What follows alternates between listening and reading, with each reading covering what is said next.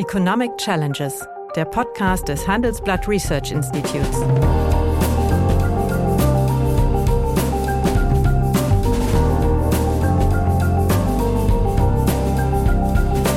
Bert Rürup, der Chefökonom des Handelsblatts, diskutiert mit Michael Hüter, dem Direktor des Instituts der deutschen Wirtschaft, wöchentlich aktuelle wirtschaftliche Herausforderungen für Deutschland wie für die Weltwirtschaft. Guten Tag, Michael. Hallo, meine Damen und Herren. Hallo, lieber Bert. Heute möchte ich mit dir ein äh, etwas sensibles Thema diskutieren und ich fürchte, dass wir vielleicht einige kritische Schlussrichtungen bekommen, aber sei es drum. Lass uns mal versuchen. Im vergangenen Jahrzehnt, äh, das war so das äh, goldene Zeitalter, kann man sagen, der deutschen Wirtschaft seit Wiedergewinnung der Vollbeschäftigung so in den frühen 70er Jahren, lag jedenfalls das äh, Trendwachstum, das um konjunkturelle Schwankungen bereinigte Trendwachstum der deutschen Wirtschaft so um die 1,5 Prozent. 2018 setzte dann zunächst nicht richtig bemerkt, aber jetzt wissen wir es, ein Rückgang dieses Potenzialswachstums ein und gegenwärtig liegen wir so bei 0,7 äh, Prozent. Äh, sicher nicht der einzige und erst recht nicht der wichtigste Grund könnte allerdings sein, dass äh, das durchschnittliche Arbeitsvolumen je Erwerbstätigen rückläufig ist. Das heißt, die Beschäftigung steigt, aber das Arbeitsvolumen steigt nicht mit, sondern es hat sogar die Tendenz zu sinken. Und äh, derzeit liegt die äh, durchschnittliche äh, Wunscharbeitszeit bei 32,8 äh, Stunden die Woche. Ja, nur noch Niederlande ist niedriger, aber die Tendenz, wir haben eine Diskussion, dass dies ja eigentlich noch weiter zurückgehen soll. Und das obwohl wir eine rasant gestiegene Erwerbsbeteiligung der Frauen haben und auch eine rasant gestiegene Beschäftigung der Frauen. Aber allerdings wächst gleichzeitig der Wunsch nach Teilzeitbeschäftigung. Und das äh, ist tendenziell auch gerade vor dem Hintergrund der Bevölkerungsalterung schon ein Problem, was, glaube ich, in seiner Tragweite bislang noch nicht diskutiert worden ist. Und das würde ich gerne heute mit dir nachholen. Ja, äh, sehr gerne, lieber Bert. Ich glaube, es ist ein Thema, das, wie du richtig angedeutet hast am Anfang, viel Widerspruch auslösen wird, weil ähm, ja ganz viele äh, Indikatoren darauf hinweisen, dass eher der gesellschaftliche Trend oder das gesellschaftliche Grundverständnis dahin geht, weniger zu weniger arbeiten. Zu Man könnte äh, auch die Verheißungen sowohl des äh, Kapitalismus wie auch des Kommunismus, beide haben ja versprochen, dass man irgendwann am Ende kaum noch arbeiten muss und alles quasi einem in den Schoß fällt, äh, dass wir uns dem annähern und 32,8 Stunden als Wunscharbeitszeit, das ist, ist schon eine ganz klare Aussage. Die Frage ist ja immer, wenn das jeder für sich entscheidet, äh, mag das alles berechtigt sein, jeder kann das auch tun, aber in der Summe entsteht ein ökonomisches und auch ein gesellschaftliches Problem. Weil man diese, sagen wir mal, Folgewirkung natürlich bei der individuellen Entscheidung nicht antizipiert, nicht berücksichtigt. Hier haben wir ganz typisch das Phänomen der externen Effekte. Ja. Ähm, dass es ähm, sagen wir mal, für den Einzelnen auch gar nicht jetzt erwartbar ist, dass er das mhm. zur Kenntnis nimmt. Deswegen gibt es ja beispielsweise auch allgemeine Arbeitszeitregelungen. Es gibt ein mhm. Arbeitszeitgesetz mit Höchstregeln und dieses Arbeitszeitgesetz kommt ja, das wird mit dem Höchstregelungsansatz auch klar aus einer völlig anderen Welt. Man musste mhm. die Menschen vor Ausbeutung schützen. Man musste mhm. sozusagen vor der äh, Sieben-Tage-Woche, vor ja. der Sechs-Tage-Woche schützen. Dann hat man die Fünf-Tage-Woche fixiert.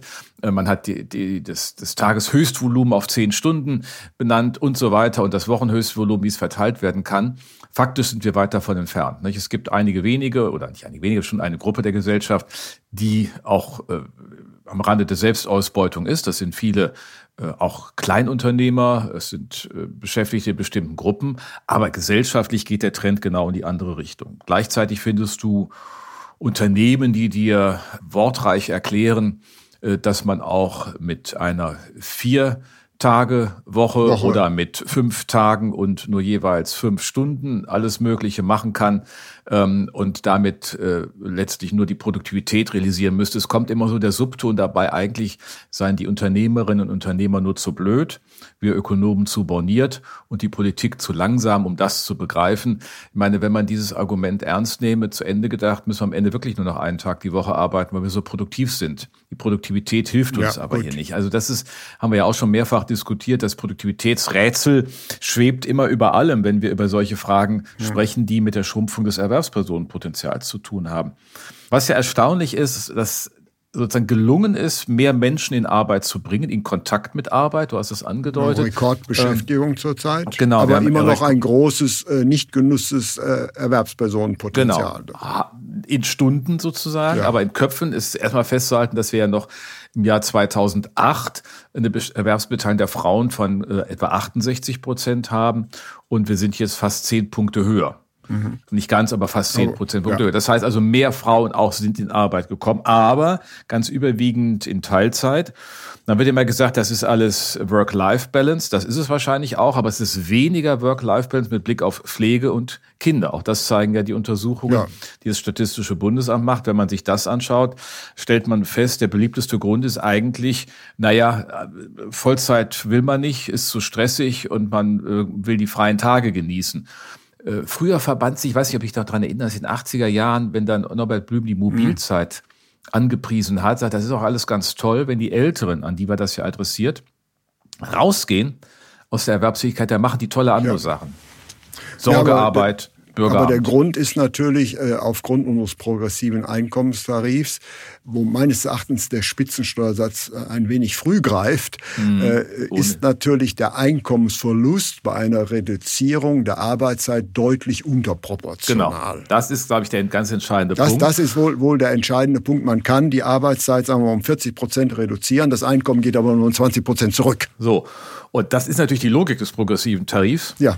Ähm, es ist natürlich extrem äh, begreifbar in, in, in den Mitteleinkommensschichten, weil wir ja keinen linear progressiven Tarif mehr haben, sondern den sozusagen ausgebeult haben nach oben, die Steuerprogression. Das heißt, der Anstieg des Durchschnittssteuersatzes ist gerade in den Einkommensbereichen des zu versteuernden Einkommens ganz besonders stark. Gehe ich sozusagen rückwärts, also reduziere ich mhm. die Arbeitszeit, habe ich, wie du sagst, stark unterproportionalen Verlust des verfügbaren Einkommens. Ja, weil möglicherweise der Spitzensteuersatz zu früh greift. Ja, aber der zusammen mit dem mit der Tariffigur. Also ich bin, ja. bin da schon Anhänger des linear progressiven Tarifs, weil er einfach gut ver verständlich ist. Ja.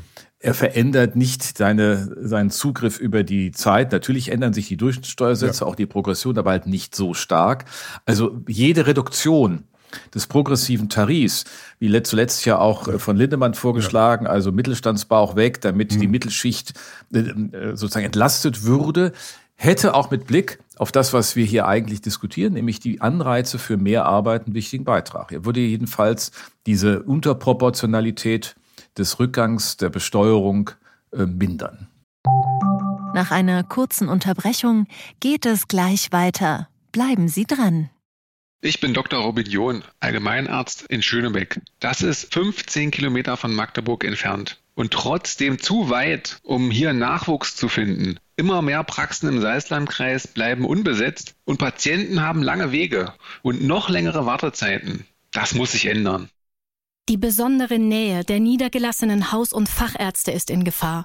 Was die Gesundheitspolitik jetzt dringend ändern muss, erfahren Sie auf rettetdiepraxen.de. Ja, aber äh, faktisch vor dem Hintergrund der demografischen Herausforderungen, die leben ja auch schon die Rentner mhm. der Zukunft, ja, mhm. müssten wir doch eigentlich versuchen, das Arbeitsvolumen das verfügbare Arbeitsvolumen zu erhöhen, ja. um damit die wachsenden Beitragslasten also ein Stück weit ja. zu, zu, zu, reduzieren. Und deswegen haben wir hier ein, ein, meines Erachtens eine, eine Summe von äh, Fehlanreizen, von abgabenpolitischen ein, ein, Eindeutig, Fehlanreizen. Es sind Fehlanreize so hinterm Vorhang. Äh, ja. wenn man ja. ich habe es irgendwie natürlich falsch Na, dann eben ziehen wir den gesagt. Vorhang doch mal auf. Da genau, deswegen machen wir die, das ja. Die Unterproportionalität des Rückgangs der Besteuerung, sondern die, die Besteuerung geht überproportional zurück. Äh, ja. So rum ist es, wenn der, wenn wenn äh, das Einkommen sinkt. Und ähm, Naja, das ist immer das Thema, wenn man quasi aus einer anderen Logik kommt. Der progressive Steuertarif ist begründet mit dem Leistungsfähigkeitsprinzip. Größere Einkommen sollen halt auch mehr tragen. Aber der Unterschied, ob jemand Voll- oder Teilzeit ist, ist kein Ausdruck von Leistungsfähigkeit. Er entscheidet sich einfach, weniger Arbeitszeit zu nehmen. Man müsste eigentlich überlegen, ob man nicht einen normierten Vollzeittarif entwickelt. Mhm.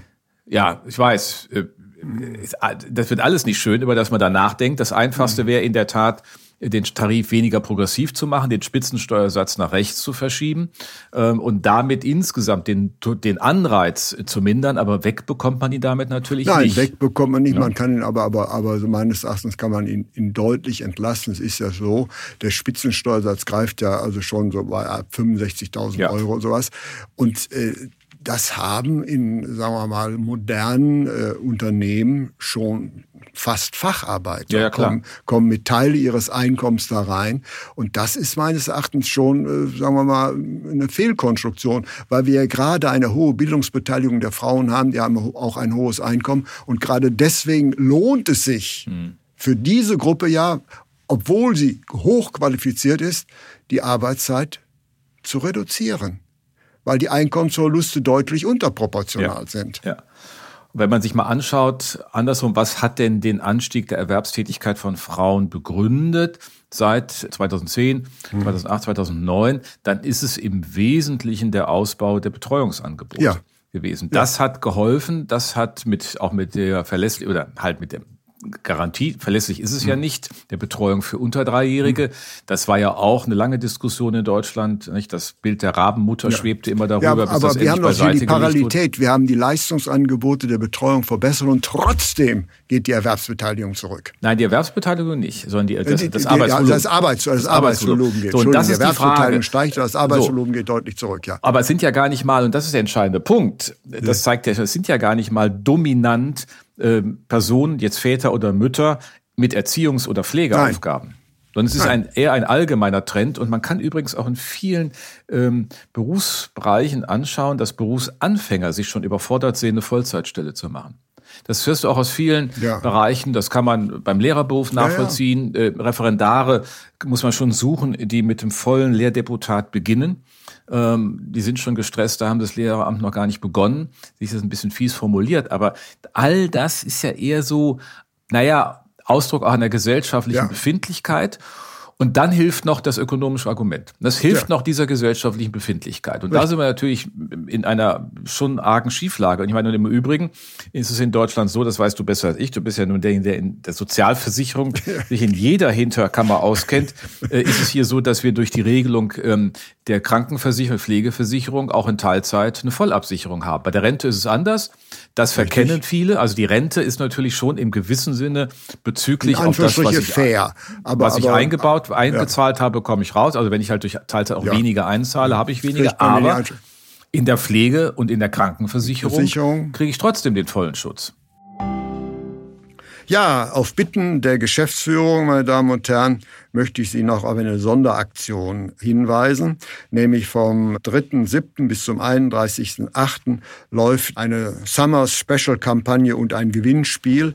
In dieser Zeit können Sie statt vier Wochen jetzt für sechs Wochen das digitale Handelsblatt für einen Euro äh, beziehen und zusätzlich werden unter allen Teilnehmern zehn Amazon-Gutscheine im Wert von 500 Euro verlost.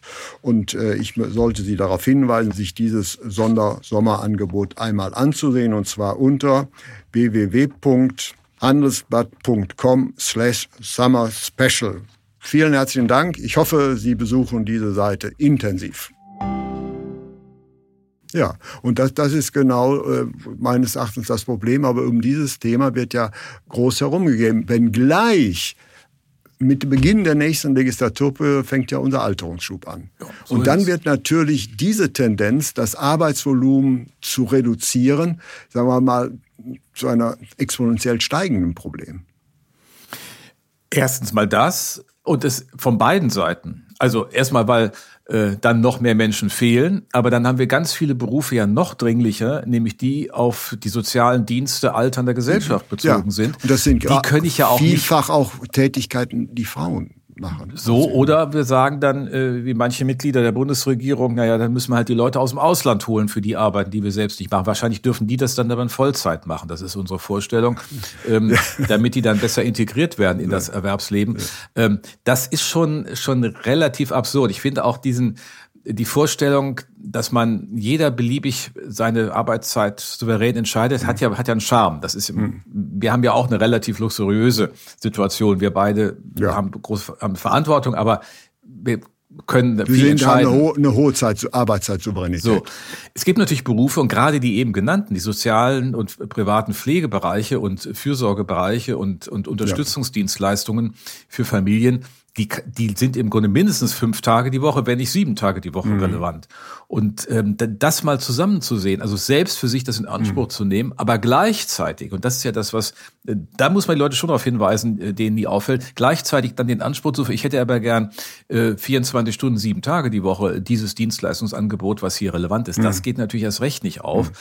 Und es gibt ja in, ich weiß nicht, in Belgien haben die ja im letzten Jahr einen Anspruch, auf eine Verkürzung der Arbeitswoche äh, gesetzlich mhm. eingeführt, allerdings bei gleicher Stundenzahl. Ne? Also das, das heißt, du hast dann Arbeitsverdichtung. Arbeitsverdichtung, man nennt das auch Compressed Work, also verdichtete ja. Arbeitswoche. Dann hat man zehn Stunden statt acht Stunden an den vier Tagen. Ähm, ich habe jetzt noch keine Zahlen darüber, ist ja auch erst letztes Jahr gesetzlich verankert worden, ob das in Belgien eine hohe Bedeutung erlangt hat. So richtig vorstellen kann ich mir das nicht. Die Leute glauben ja immer aus diesen Erzählungen so einzelner Unternehmerinnen und Unternehmer, ah, bei mir in der Agentur, wir haben dann auf vier Tage verkürzt oder machen an äh, fünf Tagen, wie gesagt, nur was weiß ich, äh, fünf Stunden statt acht oder irgendwas und das kommt alles hin. Mhm. Wenn man dann mal genau hinschaut, sind das natürlich sehr spezifische Erzählungen. Sehr mhm. spezifisch. Das sind in der Regel Agenturen, es sind ähm, Projektbetätigungen ähm, und selbst da wird dann greifbar, na, irgendwie will der Kunde auch möglicherweise um 17 Uhr noch eine Antwort haben auf seine Frage. Oder er möchte eine Beratungsleistung haben. Also es hat einen hohen Organisationsaufwand, einen hohen Abstimmungsaufwand und eins ist auch klar, die Teeküche kannst du mal gleich abschließen, denn die Zeiten für die Teeküche, die ja eigentlich einen produktiven Beitrag im Diskurs und dem Miteinander ja. eines Unternehmens leistet, die kannst du dir nicht mehr leisten, weil das geht nicht. Die Arbeitsverdichtung, die dann stattfinden ja. muss, die äh, verlangt das. Also es ist einfach erstaunlich, wie viel, wie viel Erzählungen es da gibt und, ähm, und man entledigt sich der Kritik. Das hatte ich eben schon angegeben, einfach mhm. gesagt, also Unternehmer sind zu unflexibel und die Ökonomen zu blöd. Ja, aber Götz, wie, wie, komm, wie kommen wir denn äh, da, da jetzt raus? Wir sind uns in der Analyse einig. Äh, wir, wir werden natürlich äh, nicht die Schweizer Kopfpauschale im Gesundheitssystem ja. äh, einführen. Äh, das wäre natürlich äh, eigentlich eine ökonomistische Antwort, aber das Konzept ist bei uns gestorben. Da bin ich ja in der Rürup-Kommission, also mit gescheitert habe ich ja für mhm. gekämpft, also ist, ist gestorben. Das heißt, äh, bestimmte Sachen gehen ja. bei uns äh, auf absehbare Zeit nicht mehr. Aber wir müssen doch aus diesem Problem herauskommen. Den Alterungsschub bis 2040 können wir nicht mit einem sukzessive geringeren durchschnittlichen individuellen Arbeitsvolumen ja. befriedigen, wenn wir unser lohnzentriertes System halbwegs mhm. äh, über diesen Berg bringen wollen.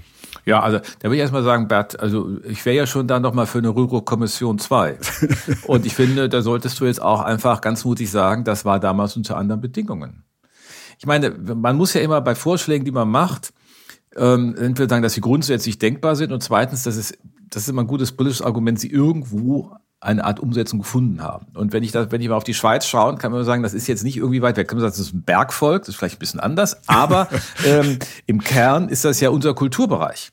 Wir reden ja von der Dachregion, Deutschland, ja. Österreich, Schweiz. Also ich finde, das ist schon mal wertvoll, sich das anzuschauen und daraus immer das Argument zu ziehen. Dass wir das mal nicht hingekriegt haben, weil die Gesellschaft da nicht so weit war, aber die Kopfpauschale wäre genau die Antwort. Ja, nur der, Name, ist, der Name ist Kopfpauschale. Da muss man es anders der, nennen, dann ist, ist es... Der ist, der ist diffamierend, weil die Verteilung, die Verteilungswirkungen sind ja durchaus äh, zu be bewältigen. Das ist ja. ja, auch gezeigt worden. Genau. Ja. Gut, so. aber das ist, glaube ich, schon ein entscheidender, ein entscheidender Punkt dafür. Man kann es sich, äh, äh sagen wir, die Gesundheitskosten werden ja zunehmend wichtiger.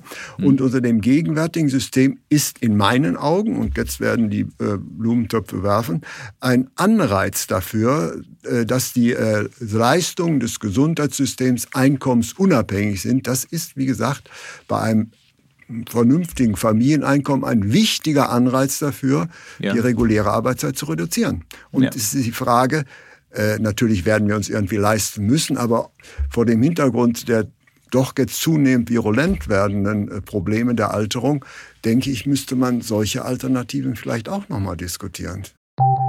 Nach einer kurzen Unterbrechung geht es gleich weiter. Bleiben Sie dran. Ich bin Dr. Falk Stierkart und leite ein medizinisches Versorgungszentrum in Erlangen. Der Job als niedergelassener Arzt ist nicht unattraktiv, aber er scheitert oft schon an der Wurzel. Wenn unser Studiensystem nicht darauf ausgelegt ist, genug Ärzte in guter Qualität auszubilden, wie soll die medizinische Versorgung in Mittelfranken dann gedeckt sein? Die besondere Nähe der niedergelassenen Haus- und Fachärzte ist in Gefahr. Was die Gesundheitspolitik jetzt dringend ändern muss, erfahren Sie auf rettetdiepraxen.de. Also ich, man muss, glaube ich, einfach mal die Diskussion sehr systematisch an diesen verschiedenen Punkten äh, abarbeiten. Das ist einmal die Krankenversicherung. Das Extremmodell wäre das Schweizer Modell, nennen wir es mal so, ja. ohne den Begriff der Kopfschmerzen noch, noch mal aufzurufen. Die ist ja auch, das Thema ist ja auch ähm, bei der CDU mal in einem Wir Leipziger Programm enthalten. Prämie nennen, das ist ja Fairnessprämie in der Krankenversicherung. Ja. Ähm, also ich meine, ansonsten passieren dann solche Debatten, das muss man ja auch mal sehen. Es, es finden die Ersatzhandlungen statt. Und die Ersatzhandlungen lebst du jetzt mit irgendwelchen Selbstbehalten und dies und das, was alles auch äh, schwierige Nebenwirkungen hat für ähm, Geringeinkommensbezieher. Ja, also wenn beispielsweise oder gegebenenfalls Leistungsreduzierung. Ja, Leistungsreduzierung nicht, aber wenn beispielsweise gesagt wird, also wer jetzt die Not äh, die Notfallstation des Krankenhauses aussucht, äh, der wird dann muss dann eine Prämie zahlen. So, das geht auch alles nicht, zeigt aber nur, dass wir Fehlsteuerung haben und ja. über die nachzudenken haben. Das Beste finde ich übrigens immer, wenn dann, wenn ich das mal an der Stelle ja. sagen darf, wenn Karl Lauterbach als Gegenargument gegen alles, was dann so kommt, mhm. sagt, das äh, Problem des Gesundheitslebens sei zu viel Ökonomie. Mhm. Also ich meine, äh, so viel Stuss kann man gar nicht in einem Satz verdichten. Sorry, dass ich das so deutlich sage, ja. aber hier finde ich, das finde ich einfach unerträglich weil es ist zu wenig Ökonomie. Ökonomie heißt ja, effizient mit Ressourcen mhm. umzugehen. Mhm. Das heißt, den Einsatz an, der, an den wirklichen Problemen entlang zu optimieren und nicht nach irgendwelchen Fehlanreizen, die es im System gibt. Also das muss hier an der Stelle auch mal gesagt werden. Also erste Feststellung, ja. das Thema Kranken äh, Krankenversicherung, Reform der Krankenversicherung, ihre Finanzierung äh, bleibt zentral. Ja, und das Zweite, das haben wir schon angesprochen, in der Besteuerung das werden wir nicht äh, durch sonstige Lösungen hinkriegen. Ich glaube wirklich, die Botschaft ist, linear progressiver Tarif und Rechtsverschiebung des Spitzensteuersatzes. Rechtsverschiebung des Spitzensteuersatzes und wenn man so bei ist, würde ich natürlich auch die, Eigen, die ist für mich ein definierender Begriff Reichensteuer, ist furchtbar. Ja. ja. Das heißt, dass man diesen, also Balkon, wie das ja. schöne Ding heißt. War das nicht deine Idee damals? Nein, nein, nein, okay. nein. Das war von nur. Franz Müntefering. Ah, okay. wie man äh, diesen, diesen Balkon in den Tarif ja einbaut. Das heißt, wir müssen die Streckung, dass wir nicht genau die größten Anreize zur Teilzeitbeschäftigung haben, dass wir die im normalen Lohnbereich haben. Genau. Die müssen weiter nach hinten geschoben werden. Und das geht nur durch eine Streckung des Tarifs. Das würde äh, auch für viele Beschäftigten in dem normalen mittleren Bereich zu Entlastungen führen. Und wie gesagt, es würde meines Erachtens auch einen Beitrag zur Gerechtigkeit führen, wenn man diesen komischen Balkon in den Tarif integrieren. Macht man bis 45 oder wie auch immer, das kann ich mir auch alles vorstellen. Äh, vor allen Dingen, wenn es aber dann diese Rechtsverschiebung gegeben hat, nur eins muss äh, der, den finanzpolitisch Verantwortlichen auch dann gesagt werden und klar sein, das, was oben dann vielleicht etwas stärker mobilisiert wird äh, durch die Integration, ähm, ist, äh, reicht nie, das, das, glauben ja manche, um das Nein. auszugleichen, was sich an Nein, Einnahmen ausfällen durch äh, den linear ja. Das ist äh, eine Frage der Einkommensverteilung. So, ja. aber du bist, du bist bei, genau, du bist ja. aber bei, bei, sag mal, 30 Milliarden Hausnummer, äh, die das jährlich kostet und ähm, ich, ist ja wie so das eine Mäuschen, was jeden, jeden, jedem Podcast, jeden Freitag hier auftaucht, ist dann die Schuldenbremse, wie man ja. so eine Steuerreform machen will. Ähm, das haben wir schon mehrfach angehört. Die Höflichkeit lassen wir es jetzt mal dabei, es ja. nur anzudeuten. Aber ja. da liegt in der, in dem Steuertarif, glaube ich, liegt eigentlich Unrat. Und das ist genau das, was nicht angegangen wird. Und dann ist man ja schon bei einem ziemlichen Handlungsthema. Ich meine, der Rest, ähm, Kinderbetreuung verlässlich machen, ich finde auch, dass wir überhaupt eine gesellschaftliche Debatte darüber führen, was ich unerträglich finde, wenn ich es immer sagen darf, wenn dann, man trägt das vor und sagt, also da gibt es ein Thema, Dann kommt das erstes, also die, dann sagt die, äh, wie heißt die eine Dame von der SPD, mhm. nein, also das Rentenzugangsalter, das ist ja schon ausgereizt. Das kann man auch nicht nochmal in einer anderen Weise äh, weiterdenken. Wochenarbeitszeit, Jahresarbeitszeit sind alle schon am ja, Rande unserer Erschöpfung. So, und ich meine, so kommen wir doch nicht weiter. Ich meine, das ist das, was mich wirklich frustriert, auch mit dieser Bundesregierung. Sie ist groß angetreten, mehr Fortschritt wagen. Und sie will diese Transformation, das nehme ich auch ab, sie will diese Transformation mhm. zur Klimaneutralität, aber sie glaubt, dass alles andere in unserer Institutionenregelung so bleiben könnte, wie es ist. Und das muss immer wieder die Botschaft hier ja. sein, wird nicht funktionieren. Richtig, es wird schon aus der demografischen Situation nicht mhm. funktionieren, es wird aus der Funktionslogik des Staates heraus nicht funktionieren und es wird auch von den Regeln für die Finanzpolitik ja. nicht funktionieren. Wenn die das nicht endlich mal ernst nehmen und darüber gemeinsam diskutieren, statt nur blödes Zeug übereinander, dann hätten wir vielleicht auch noch mal was ja, gewonnen. Aber richtig ist natürlich, äh, sagen wir mal, wenn der Problemdruck groß genug ist, äh, wird sich, werden sich Probleme finden. Ich erwarte in dieser Legislaturperiode nicht mehr viel, aber in der nächsten Legislaturperiode wird man um substanzielle äh, Antworten genau zu diesem Problem äh, nicht herumkommen, nämlich die Demografie kann ich nicht ändern, aber das Arbeitsvolumen kann ich ändern, ich kann mehr so. Arbeitsanreize setzen. Deswegen, das ist eigentlich das Gebot der Stunde, um eben dieses soziale Sicherungssystem mit möglichst wenig Leistungseinschnitten, also über diesen Berg, der bis 2040 vor uns liegt, zu bringen. So ist es. Und da, glaube ich, ist eine Botschaft, die wir auch immer wieder hier stark machen müssen, weil es an der Demografie wenig zu ändern gibt. Denn alles, was ich äh, an Stellschrauen habe, wirkt ja verzögert. Also selbst ein Zuwanderungsgesetz lässt ja nicht gleich alle nach uns zu uns kommen und äh, auch das ist keine dauerhafte Perspektive, wenn überall in der nördlichen Hemisphäre, ja. überall in den OECD-Staaten also die, die alten Quotienten ansteigen, die Jugendquotienten sinken, ist das ja auch ein Wettbewerb um dieselben Sachen. Und ähm, dann muss ich mit der Demografie umgehen, die Geburtenrate, wenn wir sie beeinflussen, wollen, und das geht tendenziell, ist ja mal im siebten Familienbericht benannt worden, mit besserer Arbeitszeitpolitik, Infrastruktur und Elterngeld. Und das Elterngeld und die Infrastruktur, glaube ich, haben etwas bewirkt. Aber auch das wirkt, wie wir alle wissen, mit Verzögerung. Insofern äh, liegt hier äh, genau die Aufgabe. Das heißt für mich aber, Bert, dass die Rürup-Kommission 2 erst in der nächsten Legislaturperiode gibt. Naja, gut. Dann äh, ist mein Lebensalter schon auf einer bestimmten Höhe. Ob ich die dann nochmal führen würde, weiß ich nicht. Aber ich würde, mir würde einen jedenfalls so nennen werden. Mir würde ein Nachfolger ein, einfallen. Ja, aber, aber, aber Fakt ist, wir haben heute ein Thema gesprochen, was eigentlich auf der Hand liegt, aber großräumig umgangen und vermieden ja. wird. Und das äh, finde ich bedauerlich und deswegen glaube ich, war es gut, wenn wir mal hier darauf äh, hingewiesen haben, nämlich unser gegenwärtiges System ist mit diesem Tarifverlauf und diesen Einkommensgrenzen definitiv nicht nachhaltig durchhaltbar. So ist es. Vielen herzlichen Dank. Ich danke dir. Liebe Hörerinnen und Hörer, wenn Sie Lob, Kritik oder Themenwünsche haben, dann schreiben Sie uns doch gerne oder schicken Sie uns eine Sprachnachricht an chefökonom@handelsblatt-research.com. Die Adresse finden Sie auch in der Folgenbeschreibung.